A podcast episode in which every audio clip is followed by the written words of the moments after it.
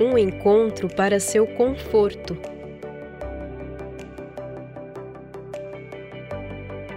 Uma adoração para sua satisfação. Uma pregação para seu prazer.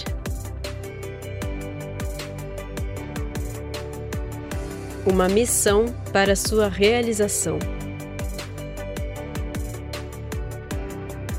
Igreja On Demand, onde tudo é sobre você.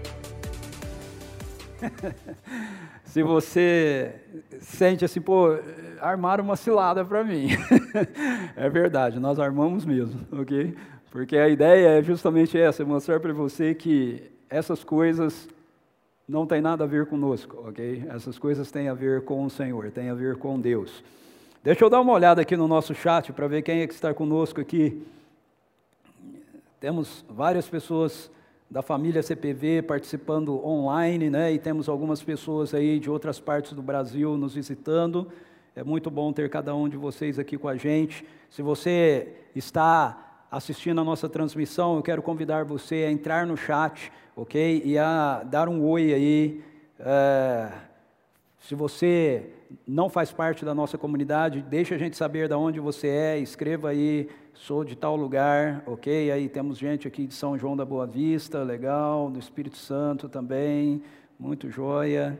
Eu vou evitar falar nomes aqui, porque às vezes eu pulo algum nome, e aí a pessoa fala, puxa, falou o nome dele, não falou o meu.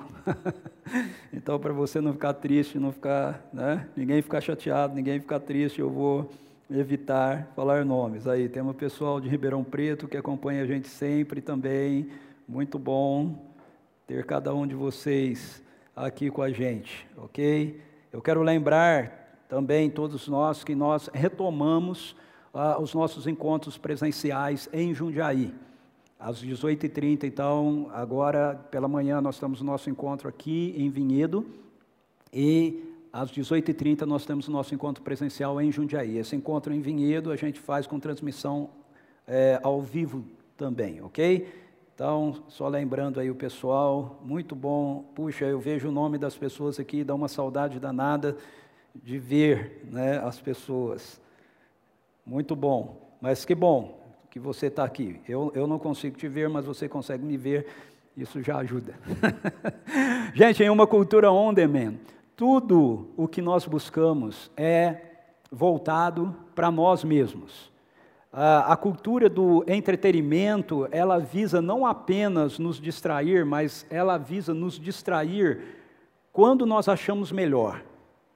Essa é, esse é o contexto da cultura atual. Contudo, essa interação com o mundo virtual, é, na verdade, apenas fortaleceu uma postura que já está presente há algum tempo na vida de muitas pessoas. Talvez ela, essa postura tenha sido ampliada, ela tenha sido levada para a vida de outras posturas. Mas é uma postura que não passou a existir por causa da internet ou por causa é, dessa questão de uma programação on demand. Na verdade, ela já existia. A postura é se é chato, se não me agrada, se é contra o que eu penso ou que eu não concorde, então eu deixo de, de ir, eu deixo de participar, eu deixo de estar junto, eu deixo de me envolver. E, e no caso da cultura virtual, eu mudo de canal. Porque a, a programação, a grade de programação, está sob o meu domínio. E veja, num certo sentido, não tem nada de errado com isso. Ok? Não tem nada de errado com isso. Embora essa possa ser uma postura que possa ter lugar para algumas questões gerais da nossa vida, né? Por exemplo, não tem nada de errado você decidir que hora que você quer assistir determinada série, ok? Está tudo certo. Não tem nada de errado se você não conseguiu participar de um encontro ah, da comunidade e você ouvir o ensino, ouvir a pregação numa hora que te favoreça. Não tem nada de errado nisso. O problema com essa questão é quando nós transferimos isso como algo que define a nossa relação com Deus. Quando a gente faz isso, então isso se torna algo bastante complicado. Ou seja, quando a nossa relação com Deus e a nossa e quando eu falo a nossa relação com Deus, eu estou falando não apenas a nossa relação pessoal com Deus, mas a nossa relação comunitária com Deus, porque Deus não se relaciona com indivíduos, ele se relaciona com um povo. E ele se relaciona comigo como uma pessoa que faz parte do seu povo. Mas se eu quero uma relação com Deus, onde eu, eu, eu queira uma exclusividade, onde eu não queira relação com, com o povo, você pode ter certeza absoluta que Deus não vai estar se relacionando com você. Porque aquilo que as Escrituras nos mostram é que Deus tem um relacionamento com o povo. Aquilo que as Escrituras nos mostram é que quando Deus alcança pessoas, Ele traz essas pessoas e Ele insere essas pessoas na vida do seu filho, no corpo de Cristo. Alguém já disse é, que se Deus é Pai, nós não escolhemos os irmãos. se Deus é Pai, nós não escolhemos os irmãos. a, a, a gente está relacionado. Né? A gente é irmãos uns dos outros, por mais que algumas pessoas a gente ache complicado e por mais que algumas pessoas nos achem complicado. Né? Nós temos essa relação. Então, o problema dessa dinâmica do on-demand, do jeito que nós estamos apresentando aqui, é quando ela começa a ser usada para balizar, para definir a dinâmica do nosso relacionamento com Deus. E eu quero dizer para você que isso tem afetado a maneira que muitos que se afirmam cristãos hoje lidam com o ensino da palavra de Deus. Mas torna a dizer, não é algo, eu falo hoje, mas não é algo que é exclusivamente de hoje. Algum tempo atrás, numa conversa com um, um, pastor amigo, num grupo de pastores amigos, numa reunião que nós estávamos, um desses pastores começou a falar da dificuldade que ele estava enfrentando na sua comunidade por causa de algumas pessoas da sua comunidade, da sua igreja, que seguiam e ouviam um outro pastor, ok, uh, pela internet e esse outro pastor uh, trouxe, então, um, um, ensino a respeito de uma temática das Escrituras que é bem clara nas Escrituras, qual é a direção que Deus dá a respeito disso. Ou seja, não é um tema cinza, porque tem alguns temas nas Escrituras que são cinza. Por exemplo, uh, batismo. Batismo é um, tom, um, um, tema cinza nas Escrituras, no que diz respeito à forma. Né? A gente fica discutindo se a imersão, se a aspersão, se isso aquilo. A verdade é que as Escrituras não tratam isso assim. Ok? Ela diz que nós temos que ser batizados. E aí isso te dá um leque, se você quer fazer de um jeito ou de outro, está tudo certo, as escrituras não tem nenhum problema com isso. Mas tem alguns temas das escrituras que são absolutamente claros. E esse era um tema que era absolutamente claro nas escrituras. Mas esse grupo ouviu esse pastor na internet que trazia um ensino distorcido daquilo que as escrituras afirmavam a respeito disso e que era o ensino que esse pastor, meu amigo, trazia dentro da sua comunidade. E aí eles começaram a disseminar na comunidade é, o vídeo desse pastor dizendo: olha, assistam a pregação desse pastor, veja o que ele diz a respeito disso. O nosso pastor é muito puritano sobre esse tempo. E ele estava lidando com uma celeuma dentro da sua comunidade por conta dessa situação. Mas, como eu já disse, isso não é um privilégio da cultura digital. Tal atitude de se lidar com a palavra de Deus dessa maneira, como se ela fosse algo que tivesse que ser ensinada ou comunicada de acordo com aquilo que eu quero, de acordo com aquilo que eu desejo, eu anseio, de acordo com o meu prazer, não é novo. Muitos anos atrás, quando eu plantei, nós plantamos uma igreja em Rio Claro e eu pastoreava lá, uma determinada família que frequentava, que começou a frequentar a igreja que nós plantamos e pastoreávamos lá, é, disseram que iam deixar de vir à, igreja, participar da comunidade, e deixaram mesmo. E, e, a colocação deles é que eles é, iriam deixar porque eles vinham para a igreja para ouvir uma palavra que trouxesse para eles paz e conforto, mas que eu sempre insistia em pregar sobre o compromisso com a vontade de Deus. Como se ter compromisso com a vontade de Deus não trouxesse para a gente paz e conforto. né? mas, mas o que eles estavam dizendo é que eles não queriam ouvir sobre você andar com Deus, eles queriam ir lá e eles queriam ouvir, na verdade, uma palavra de autoajuda, uma palavra de, né, de ah, é isso aí, vive a sua vida do jeito que você quiser viver, e Deus vai estar com você, Ele vai estar te abençoando. Eu quero convidar você a abrir sua Bíblia comigo em 2 Timóteo, capítulo 4. Em 2 Timóteo, capítulo 4, dos versos 1 a 5, nós temos um texto profético que avisa que à medida que a história fosse avançando, nós lidaríamos com um número cada vez maior de pessoas que estariam atrás de um ensino das Escrituras que estivesse em harmonia com o seu prazer. O texto diz assim, 2 Timóteo, por favor, você que está em casa, abra sua Bíblia aí também, 2 Timóteo. Deixa eu ver aqui a turma aqui. Ó, você que está em casa aí, abra a Bíblia. Não pode mentir, hein? Se você abriu ou ligou a Bíblia, escreve aqui no chat, abri. Porque quem está aqui comigo eu estou vendo. Abre e, ou ligue a sua Bíblia. Ok? E você que está em casa, escreve aqui, abri. Já liguei. Aí, não, o Gui, o Gui está aqui. Beleza, o Gui está aqui, tá, ele está no online também. Vamos lá, gente, escreve aí, já liguei. Ou abri. Aí, muito bem. Deixa eu ver. Abri, isso aí. Vamos lá. Ih, só três abriram? Ah, agora está melhorando. Ah, ok. Vai lá. Isso aí, já liguei, já abri, muito bem. Eu te encorajo, 2 Timóteo, capítulo 4, versículo 1 a 5. Eu te encorajo solenemente na presença de Deus e de Cristo Jesus, que há de julgar os vivos e os mortos por ocasião da sua manifestação pessoal e mediante o seu reino. Prega a palavra, insiste a tempo e fora de tempo, aconselha, repreende, encoraja com toda paciência e sã doutrina.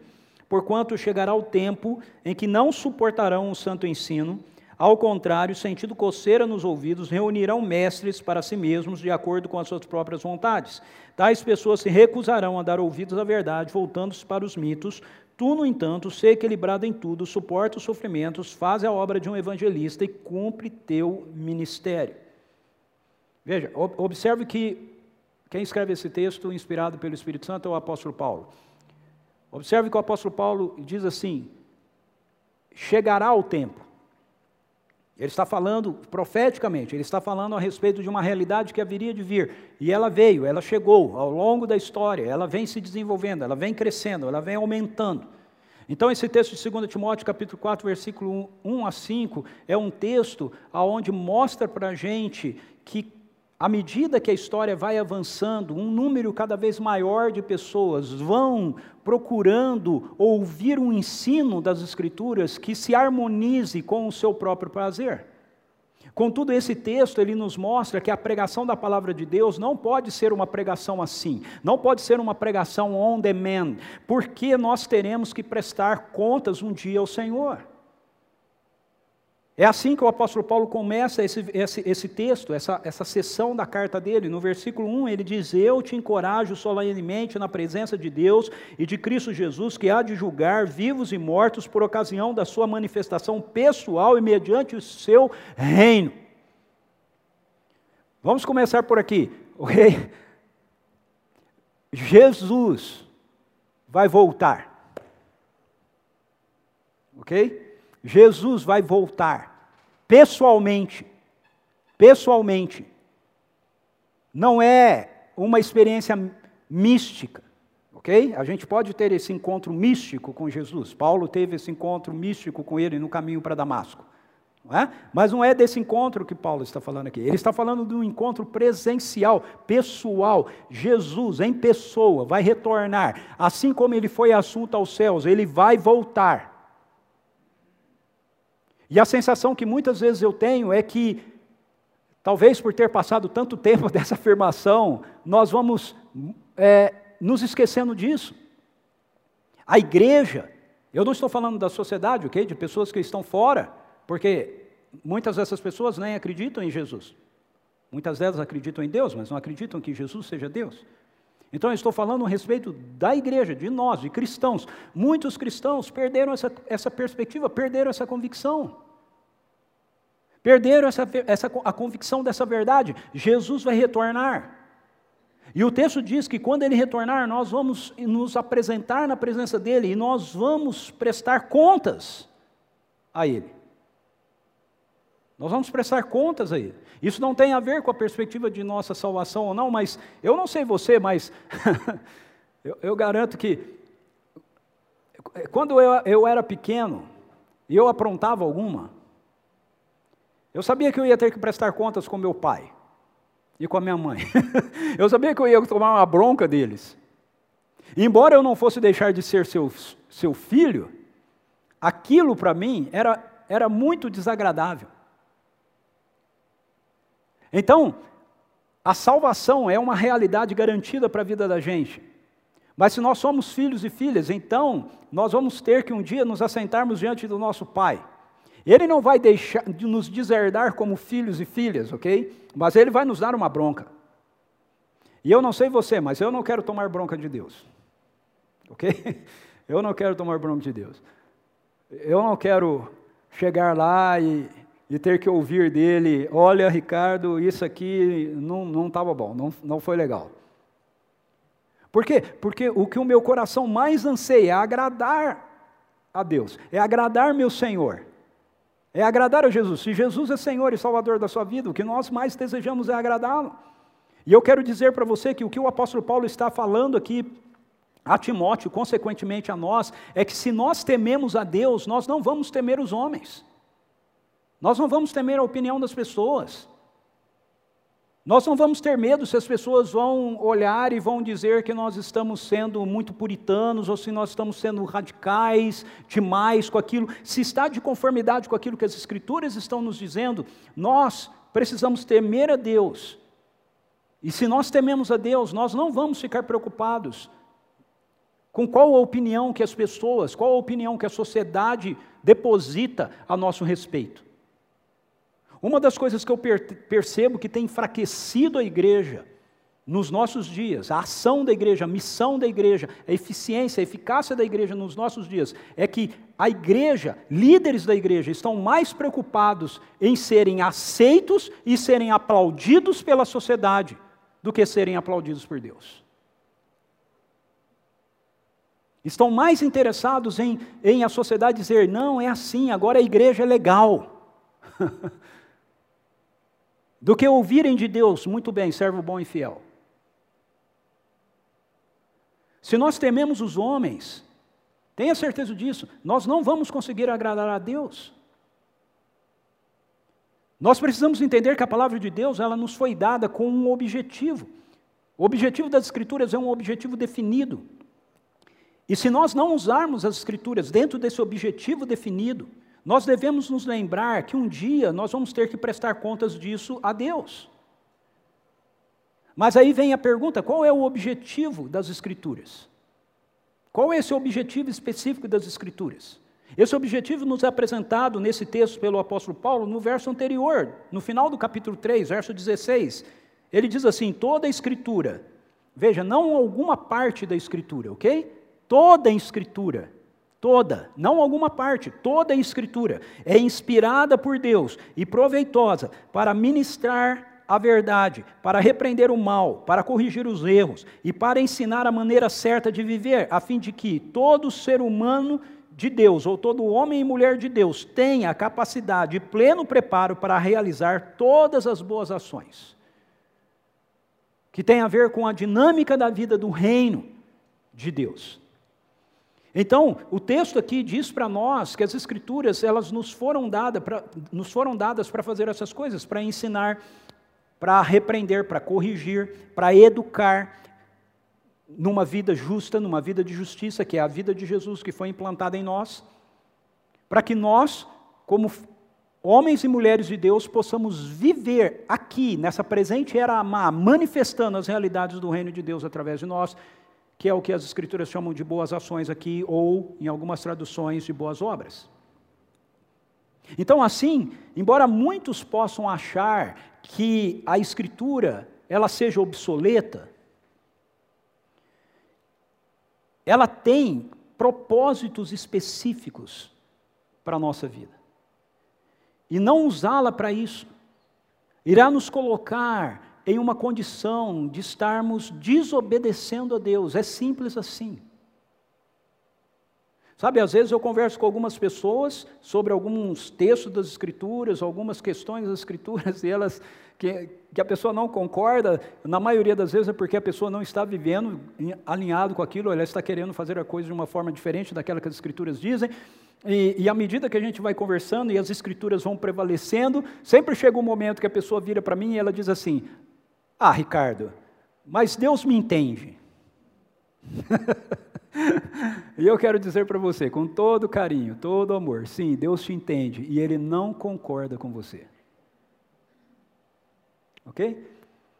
Se não estiver de acordo com as Escrituras, Deus te entende, mas Ele te entender não significa que Ele concorde com você. As Escrituras foram dadas para ensinar, para repreender, para corrigir para nos educar a viver da maneira que Deus planejou que nós, seres humanos, deveríamos viver. Um dia nós vamos estar diante dele para prestar contas de como é que nós usamos isso, como é que nós usamos a sua palavra, como nós usamos a sua palavra a nosso favor e a favor das outras pessoas. Não tenha dúvida quanto a isso. Essa, essa realidade do ensino ou da pregação da palavra não pode ser on demand, porque nós somos encorajados a pregar essa palavra, ok? Aquilo que está aqui, não aquilo que nós achamos que deveria estar aqui. Olha, olha o que Paulo diz no verso 2: prega a palavra, ele diz. Não o que nós achamos da palavra. Não o que disseram para nós da palavra. Pregue a palavra. Insiste a tempo e fora de tempo, aconselha, repreende, encoraja com toda paciência e sã doutrina. Então, hoje nós temos muitas vezes pessoas que querem usar as Escrituras, mas não querem pregar as Escrituras. As Escrituras são um pretexto para aquilo que elas querem ensinar, para aquilo que elas querem dizer. O texto é bem claro.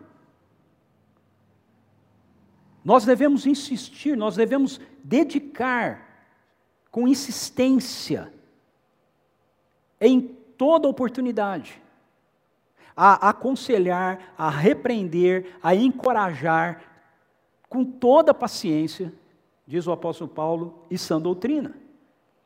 É muito claro o texto.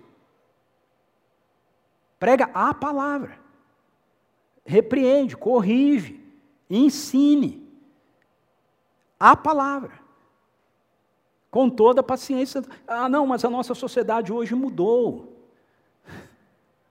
Olha, eu quero dizer para você que aquilo que Deus disse, e eu vou usar uma palavra aqui que a nossa sociedade não gosta, Aquilo que Deus disse que é pecado há mil anos atrás continua sendo pecado hoje. É simples assim.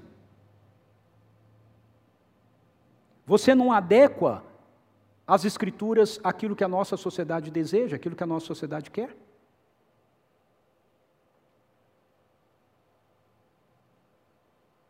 Essa é a realidade. E por isso Paulo diz que nós devemos fazer isso com paciência. Faça tudo isso com paciência, ele diz. Por quê? Porque nem sempre o resultado que se espera do poder da palavra de Deus é algo imediato. Nem sempre. Por isso Jesus, ele usa como a primeira parábola que ele conta para os seus seguidores a parábola da semente, que diz respeito do semeador, que diz respeito à palavra. Ele diz: a semente é a palavra, e a palavra é semeada. E essa palavra semeada, às vezes, é roubada. Essa palavra semeada, às vezes, não encontra profundidade. Essa palavra semeada, às vezes, é sufocada. E essa palavra semeada, às vezes, encontra um coração, um solo adequado. ok? O solo adequado para a palavra é o coração humilde. Receba com humildade a palavra em voz implantada, diz Tiago, para que ela possa produzir o fruto.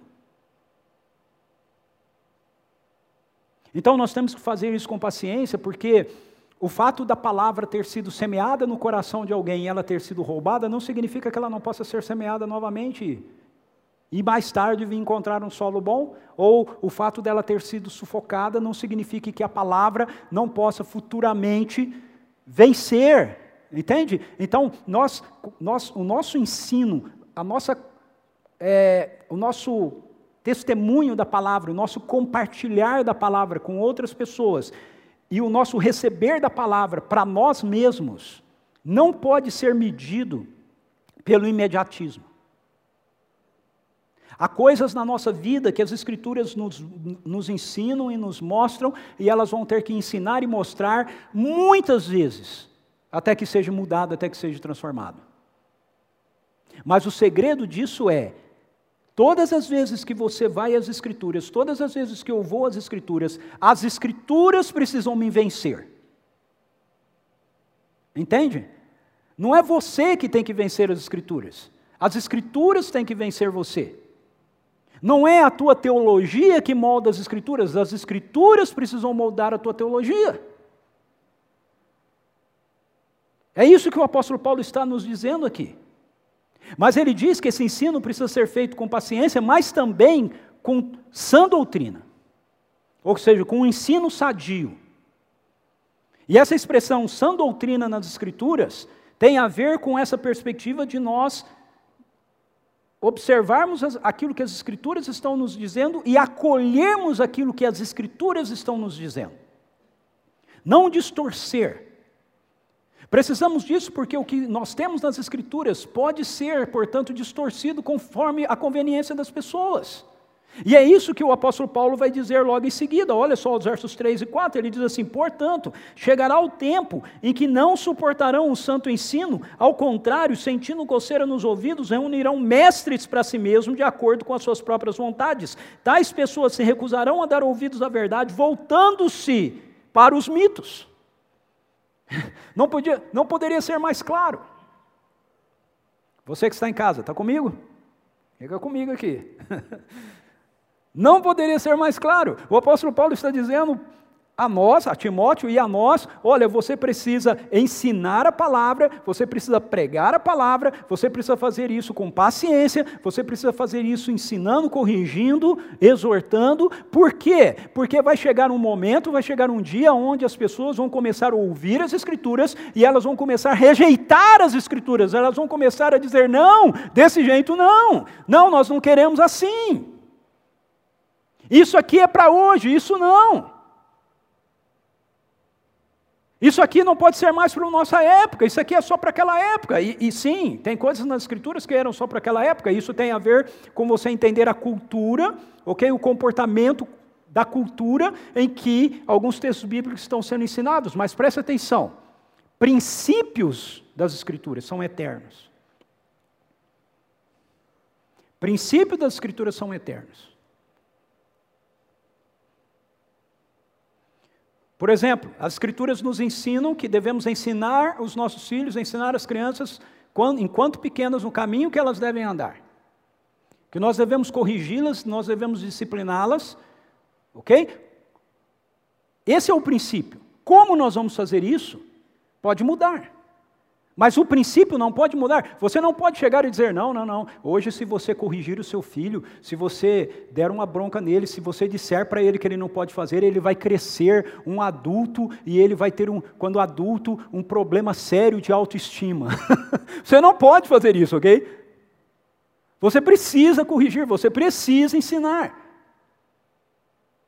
Como nós vamos fazer isso? Pode ser diferente. Hoje nós podemos ter um monte de metodologias mais, talvez mais eficazes, ok? Mas nós não podemos abrir mão da correção. Como alguns acham que Não, você tem que fazer tudo aquilo que o seu filho quer. não, você não tem que fazer tudo aquilo que o seu filho quer. A coisa mais importante é você ser amigo do seu filho. Não, a coisa mais importante é você ser pai do seu filho, você ser mãe do seu filho. É óbvio que pai e mãe querem ser amigos. Mas veja, amigo não, não amigo verdadeiro corrige, ok? Mas a maioria das vezes amigos não têm autoridade que o pai e a mãe têm, que receberam de Deus para fazer aquilo. Então é sua responsabilidade. Assim como outras coisas. Então, um contexto cultural de você entender uma dinâmica de uma época, o povo andando no deserto, como é que eles viviam lá, é diferente, ok? De um princípio. O princípio bíblico é eterno. E o que o apóstolo Paulo está dizendo para nós aqui é que essas pessoas resistiriam a receber essa instrução dos valores, dos padrões da palavra de Deus. Para ficar mais claro, olhe para o capítulo 3, por favor. Versículos 1 a 9, ele descreve esse grupo que ele está falando aqui no verso 3 e 4, que chegaria o tempo em que eles não suportariam o seu ensino, ou ao contrário, sentindo coceira nos ouvidos, reuniriam mestres para si mesmos, de acordo com as suas próprias vontades, tais pessoas recusariam a dar ouvidos à verdade, voltando-se aos mitos. Quem são essas pessoas? Ele descreve as pessoas no capítulo 3, versículos 1 a 9. Diz assim: Sabendo, sabe, entretanto, disto, nos últimos dias sobrevirão tempos terríveis. Os homens ou seres humanos amarão a si mesmos, serão ainda mais gananciosos, arrogantes, presunçosos, blasfemos, desrespeitosos aos pais, ingratos, ímpios, sem amor, incapazes de perdoar, caluniadores, sem domínio próprio, cruéis, inimigos do bem, traidores, inconsequentes, orgulhosos. Agora preste bastante atenção nisso, porque esse é o detalhe mais importante nesse texto, ok? Mais amigo dos prazeres do que amigos de Deus. Mais amigos dos prazeres do que amigos de Deus, com aparência de piedade, todavia negando o seu real poder. O real poder de quem? De Deus. Então, essa descrição que Paulo está fazendo aqui não é descrição de gente que diz que não acredita em Deus. É descrição de gente que afirma que acredita em Deus. É a descrição de gente que afirma que acredita nas Escrituras. Eles têm forma de piedade, ou seja, eles têm religiosidade, eles têm um discurso, eles têm talvez até algumas dinâmicas. Mas Paulo diz: no entanto, eles negam a Deus o seu real poder. E o real poder aqui do qual Paulo está falando é o poder de Deus sobre a vida deles, é a autoridade de Deus sobre a vida deles. Ok? Não é poder de milagres e etc. Mas é o poder, a autoridade de Deus sobre a vida deles. Afaste-se, portanto, desses também, porque são pessoas assim que se intrometem pelas casas e conquistam mulheres insensatas, sobrecarregadas de pecados, as quais se deixam levar por toda espécie de desejos. Elas estão sempre aprendendo, mas jamais conseguem chegar ao conhecimento da verdade. E a semelhança de Janes e Jambres, que foram dois magos lá da época de Moisés, do Egito, que se colocaram contra Moisés, esses também se opõem à verdade. São homens que tiveram suas mentes corrompidas são reprovados na fé. Contudo, não irão longe, pois, como no caso daqueles opositores, a insensatez que lhes é própria se manifestará claramente a todos.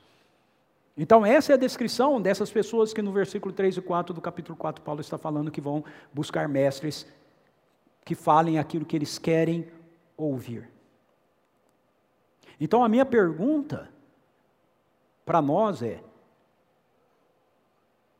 você realmente acredita na Bíblia? Você crê na Bíblia como a palavra de Deus? Toda a Escritura é inspirada. Toda a Escritura é a palavra de Deus. Não apenas partes das Escrituras, como alguns, lamentavelmente, pastores e pregadores estão tentando ensinar hoje. Aquilo que Jesus disse nas Escrituras é a palavra de Deus, aquilo que Paulo disse não é. Paulo e Jesus, eles não se entendem, eles não se conversam, eles não dialogam. É? Ontem eu contestei um amigo meu na internet que escreveu: a igreja de Jesus não cabe na instituição, a igreja de Paulo cabe. Eu disse para ele: a igreja de Paulo é a igreja de Jesus, meu amigo, não foi Paulo que criou a instituição. Não, foi sim, Paulo criou a hierarquia e tudo mais. Eu parei de discutir com ele. Mas entende? Nós não temos essa autoridade. Toda a escritura, toda a escritura não foi dada a mim, não foi dada a você a autoridade de definir. Se isso, se nós começarmos a agir assim, então é melhor que a gente entenda que aquilo que a Igreja Católica Apostólica Romana diz é a verdade, não aquilo que nós dizemos, porque o que a Igreja Católica Apostólica Romana diz é que a Igreja tem autoridade sobre as Escrituras, o Papa tem autoridade sobre as Escrituras. O que o Papa diz é o certo. Não importa se as Escrituras estão aqui dizendo o contrário ao que o Papa diz. Nós estamos sendo incoerentes. Porque nós rejeitamos isso, mas depois nós, nós achamos que temos o direito de dizer que aquilo que o apóstolo Paulo escreveu, inspirado pelo Espírito Santo, isso não é a verdade. Isso não precisa ser ouvido. Mas aquilo que Jesus disse nos evangelhos, isso é a verdade. Mas o que Jesus disse nos evangelhos é a mesma coisa que o apóstolo Paulo disse. O que o apóstolo Paulo disse, ele diz fundamentado naquilo que as escrituras do Antigo Testamento estão nos dizendo, ele diz fundamentado naquilo que Jesus disse, e ele nos diz fundamentado naquilo que o Espírito Santo está orientando a ele a escrever e a dizer. Mesmo que em muitas situações Paulo não soubesse disso. Mas é isso. Então eu quero dizer para vocês que muitos hoje, incluindo bons pastores, estão confusos e se perdendo na ideia de que precisam acrescentar algo a mais nas Escrituras. Precisam do ensino da psicologia, precisam do ensino da sociologia, precisam do ensino da antropologia cultural e etc. Veja, eu não estou dizendo, quero que isso fique bem claro, eu não estou dizendo que essas disciplinas, elas não sejam úteis, elas não tenham o seu lugar, elas não tenham o seu valor, elas não possam contribuir. Sim, tudo isso é verdade. O que eu estou dizendo é que, apesar disso, elas não podem acrescentar nada às Escrituras. Nada às Escrituras. Que muitos perderam a confiança no que a palavra de Deus nos revela. Nós falamos sim, eu creio que a Bíblia é a palavra de Deus, mas aí a Bíblia fala coisas para nós e a gente diz assim: ah, mas isso, isso não, não dá mais para ser assim hoje. né? Jesus diz assim: não tem mais pequenino rebanho, vosso Pai se agradou de vos dar o seu reino. Portanto, vocês não precisam ficar apegados às coisas que vocês têm. Pode abençoar as pessoas com elas. Deus vai suprir vocês. E ah, hoje não dá mais para fazer isso assim. Hoje não dá.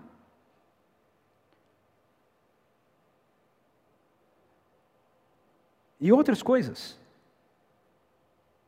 O fato é, nós precisamos de humildade para reconhecer isso. O fato é que muitos perderam a confiança no que a palavra de Deus nos revela. Na verdade, e sabe por que isso acontece, meus queridos e minhas queridas? É porque as pessoas deixaram de ter um relacionamento com as Escrituras que as levem além dela. Quando nós, quando nós lemos esse livro, o objetivo dele é nos levar à pessoa que está impressa nesse livro. A Deus. A Bíblia não é um fim em si mesmo. A Bíblia não é um livro para ser um material de estudo, de pesquisa, de curiosidade. A Bíblia é a palavra escrita de Deus que nos conduz ao encontro com a palavra viva de Deus. Então, através das Escrituras, por intermédio dela, nós temos que chegar ao Deus da palavra.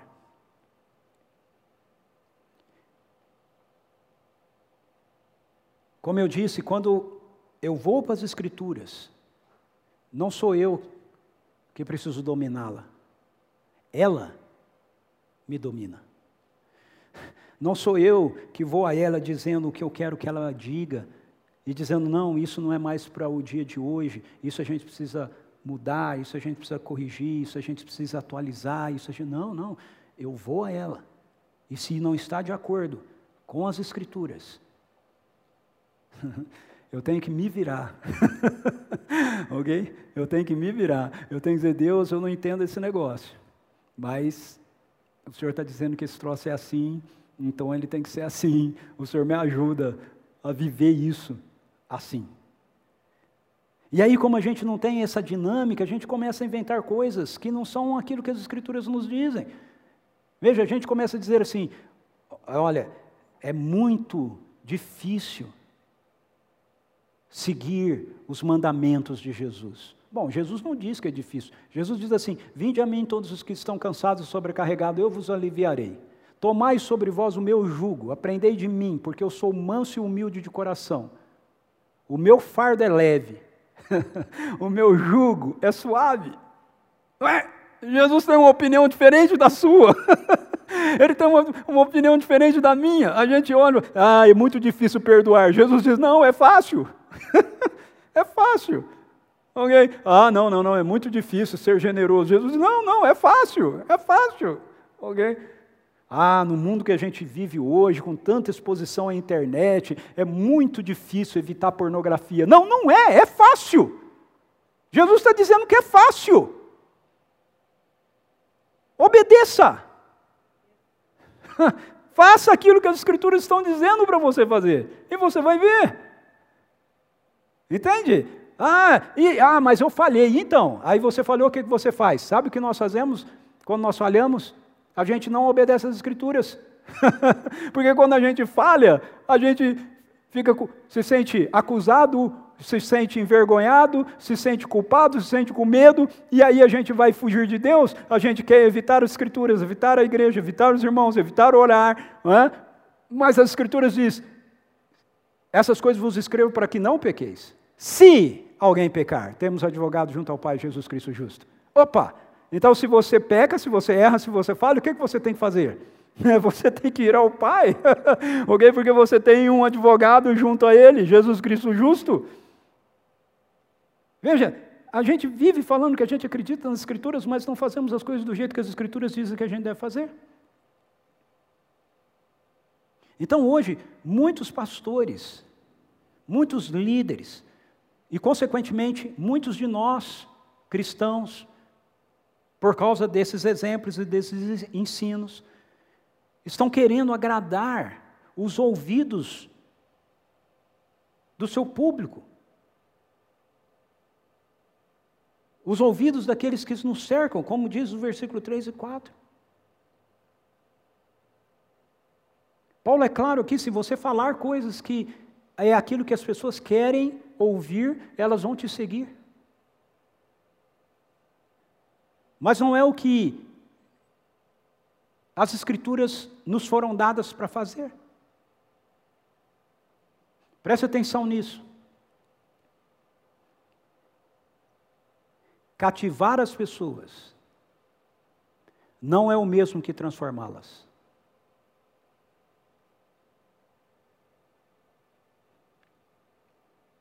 Eu penso que hoje em dia nós estamos com muitas comunidades, muitas igrejas mais interessadas em cativarem as pessoas do que de transformá-las. Cativar as pessoas não é a mesma coisa que transformá-las. Cativar as pessoas, abrindo mão daquilo que pode transformá-las, não é o caminho que nós devemos seguir. Eu me lembro que quando eu estava trabalhando na plantação da comunidade Vinhedo. Uma das minhas idas à Spanish River Church, que foi a igreja que apoiou financeiramente, juntamente com a Igreja Chácara Primavera, a plantação dessa comunidade. O pastor David Nicholas me disse, depois que eu apresentei um relatório para ele de um monte de coisas legais que a gente estava fazendo na nossa plantação de igreja. Ele me disse: Filho, tome cuidado para você não fazer amigos da igreja no lugar de discípulos de Jesus.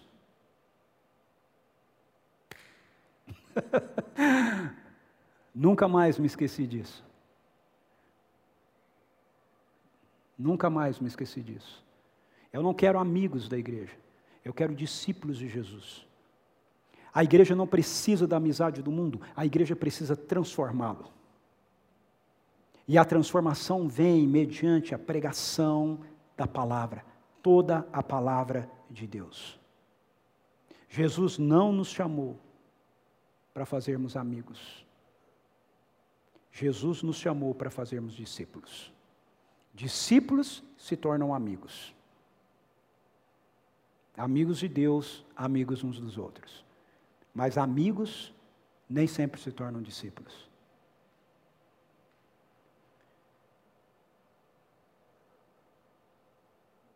No versículo 5, o apóstolo Paulo nos dá ainda mais um motivo pelo qual o ensino, a nossa pregação não pode ser on demand, não pode ser para nosso prazer, é porque nós somos desafiados a fazer o trabalho de um evangelista.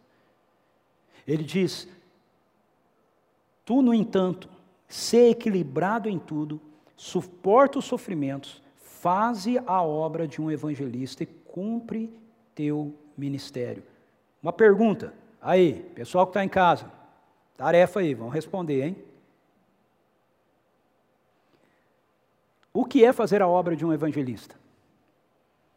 Bora lá. Ó, quem está presente aqui, pega aí o seu celular e responde aqui também. O que é fazer a obra de um evangelista? Tu, porém, faze o trabalho de um evangelista. O que é fazer a obra de um evangelista? O que é que um evangelista faz? Ah, olha aí, ó. O guia já respondeu, né? Todo mundo é só seguir a resposta do guia aí, ó. Ele prega o evangelho, não é? Um evangelista prega o evangelho. É exatamente isso. Aí a pergunta é: que evangelho que nós estamos pregando? Qual é o evangelho? Fazer, faz a obra de um evangelista. Um evangelista é alguém que prega o evangelho. Mas aí a pergunta que a gente tem que fazer é que evangelho que nós estamos pregando? E de acordo com aquilo que o apóstolo Paulo está dizendo aqui, nós precisamos pregar todo o evangelho. Pregar todo o Evangelho significa pregar o Evangelho do reino de Deus. Essa é a mensagem que nós somos chamados para proclamar. Essa é a mensagem que nós somos chamados para pregar. Preste atenção, por favor, preste atenção. Nós não somos chamados para pregar um evangelho político, nós não somos chamados para pregarmos um evangelho social, nós não somos chamados para pregar um evangelho da libertação, nós somos chamados para pregar o evangelho do reino de Deus. Esse é o evangelho que a gente tem que pregar.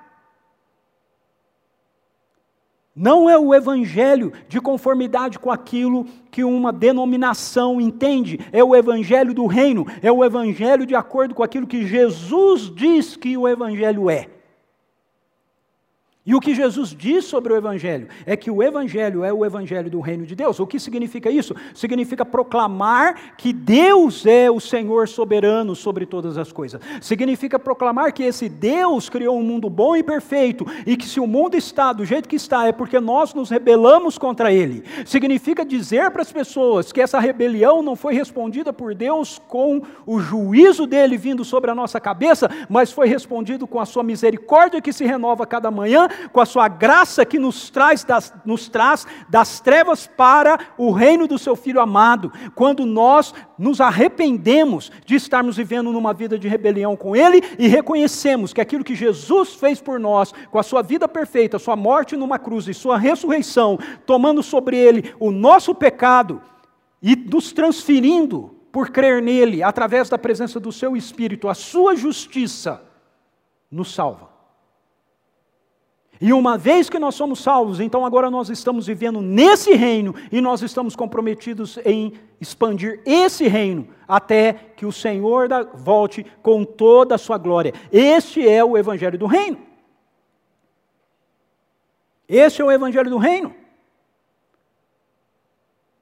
E a questão é: como é que nós devemos fazer isso? Como nós pregamos esse evangelho? Nós devemos fazer isso da mesma maneira que Jesus fez. Como é que Jesus pregou o Evangelho? Porque Jesus foi o primeiro evangelista, certo? Da nova aliança.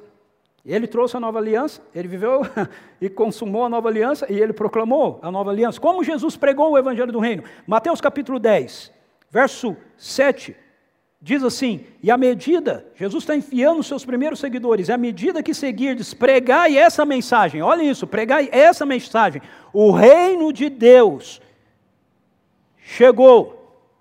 O reino de Deus está ao vosso alcance. Na versão de Mateus, na verdade, fala: o reino dos céus está a vosso alcance. Vocês podem tocar nele, experimentar ele, curai os enfermos, purificai os leprosos, ressuscitai os mortos, expulsai os demônios, graciosamente recebesse, graciosamente dai. Jesus está te ensinando a pregar o Evangelho. Você vai e diz para as pessoas: Ei, o reino de Deus chegou, você quer ver? E você mostra que o reino está aqui. Você mostra que a porta foi aberta. Você mostra que o caminho pode ser trilhado. Como? Com generosidade, com bondade, com cura, com libertação, com todas essas coisas que Jesus diz aqui.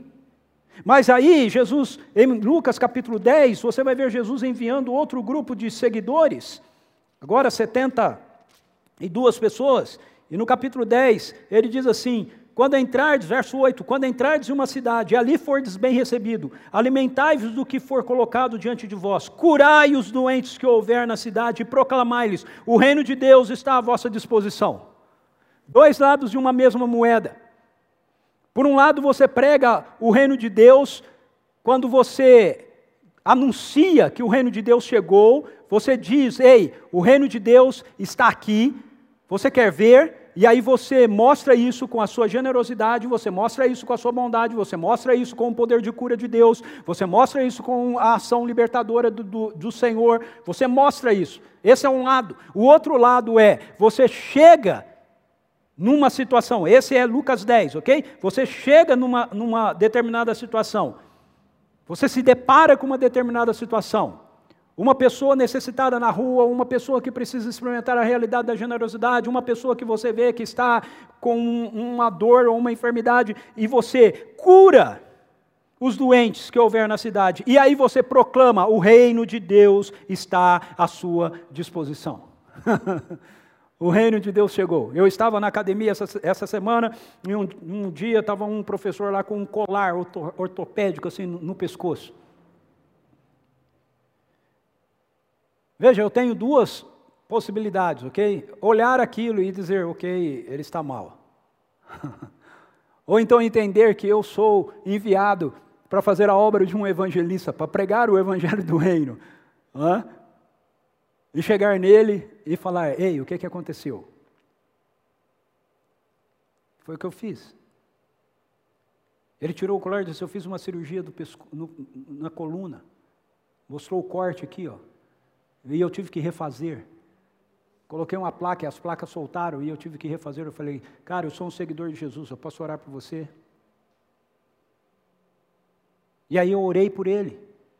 E disse para ele: o reino de Deus chegou, Jesus te ama. Ele falou, cara, muito obrigado por isso. Muito obrigado por isso. Essa semana eu recebi um áudio de uma pessoa por quem eu tenho orado, também treinava na academia ele me mandou um áudio, eu oro por ele já há três anos. Ele teve um derrame, eu oro por ele. Todas as vezes que a gente se encontra, eu oro por ele, para ele ser curado do derrame, curado, completamente curado. Até agora ele não foi. Mas veja, o reino de Deus chegou. O fato dele ser curado ou não é outra conversa. O reino de Deus chegou. É isso que Jesus mandou a gente fazer. Ore pela pessoa e diga para ele: o reino de Deus chegou. Ele me mandou um áudio dizendo assim, cara, você lembra de mim? Porque faz tempo que a gente não se encontra, ele não está indo treinar por causa da pandemia.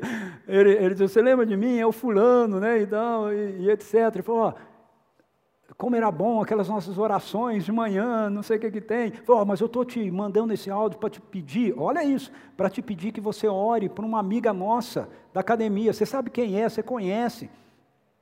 Você conhece o marido dela, mas eu não lembrava. Ele falou o nome, mas eu não lembrava. Eu falei, ó, eu não, eu, depois eu gravei para ele, falei, eu não me lembro. Ele falou, eu quero que você ore por ele, porque assim, por ela, né? Ó, não esquece de orar por mim também, hein? No áudio.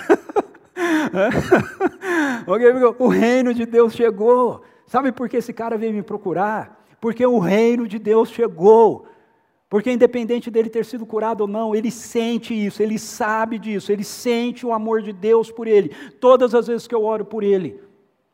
Isso é fazer o trabalho de um evangelista. É você estar num restaurante e você ser atendido pela pessoa e a pessoa ter sido mal educada com você e você responder a ela com gentileza. Por quê? Porque o reino de Deus chegou. É nós, como povo de Deus, sermos as pessoas que dão as melhores gorjetas. Por quê? Porque o reino de Deus chegou, nós somos generosos. O reino de Deus chegou, ele está aqui.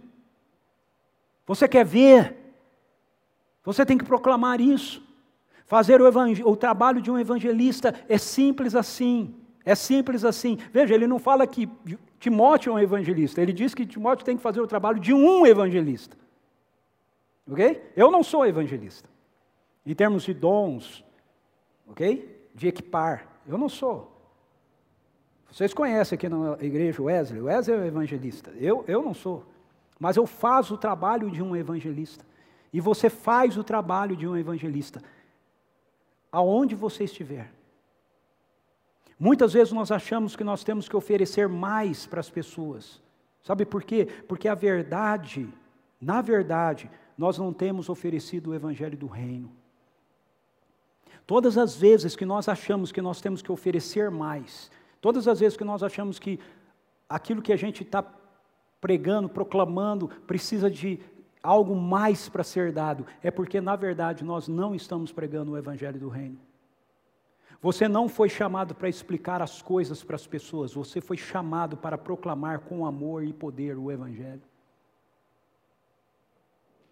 Muitas pessoas estão frustradas, muitas pessoas estão decepcionadas, muitas pessoas estão correndo atrás de mensagens que lhes dão prazer. Sabe por quê? Porque, na verdade, ainda não tiveram um encontro poderoso com o Evangelho, não tiveram um encontro poderoso com Jesus. Jesus é o Evangelho. Quando isso ocorre, quando esse encontro acontece, nós somos transformados.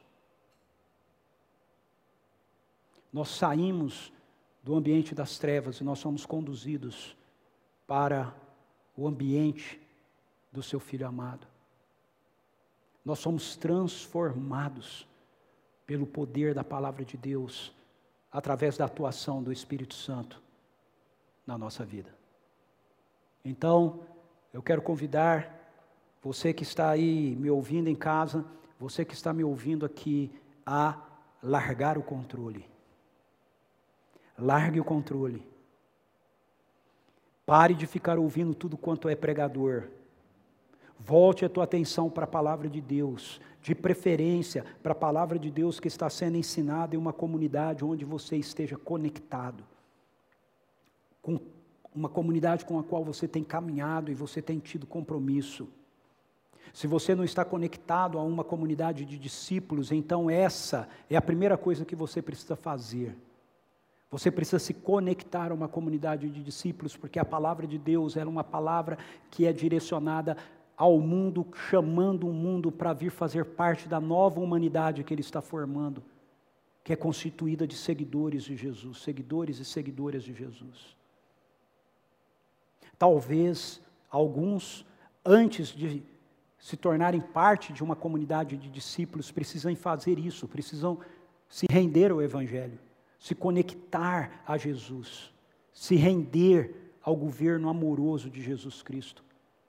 E eu quero convidar você, se você precisa fazer isso, fazer isso nesse momento, você que está em casa, se você precisa fazer isso, faça isso agora. Feche os seus olhos Diga, Jesus, eu me arrependo, eu me arrependo da minha rebelião, eu me arrependo de querer controlar a tua palavra, eu me arrependo de querer viver a vida de conformidade com aquilo que são os meus critérios. Eu confesso a Ti como Senhor e Salvador da minha vida. Eu reconheço que o Senhor morreu e ressuscitou, o Senhor está vivo e eu quero convidar o Senhor a governar a minha vida a partir de agora. Ore assim, faça isso. Se você está me ouvindo aqui, você ainda não fez isso, faça isso.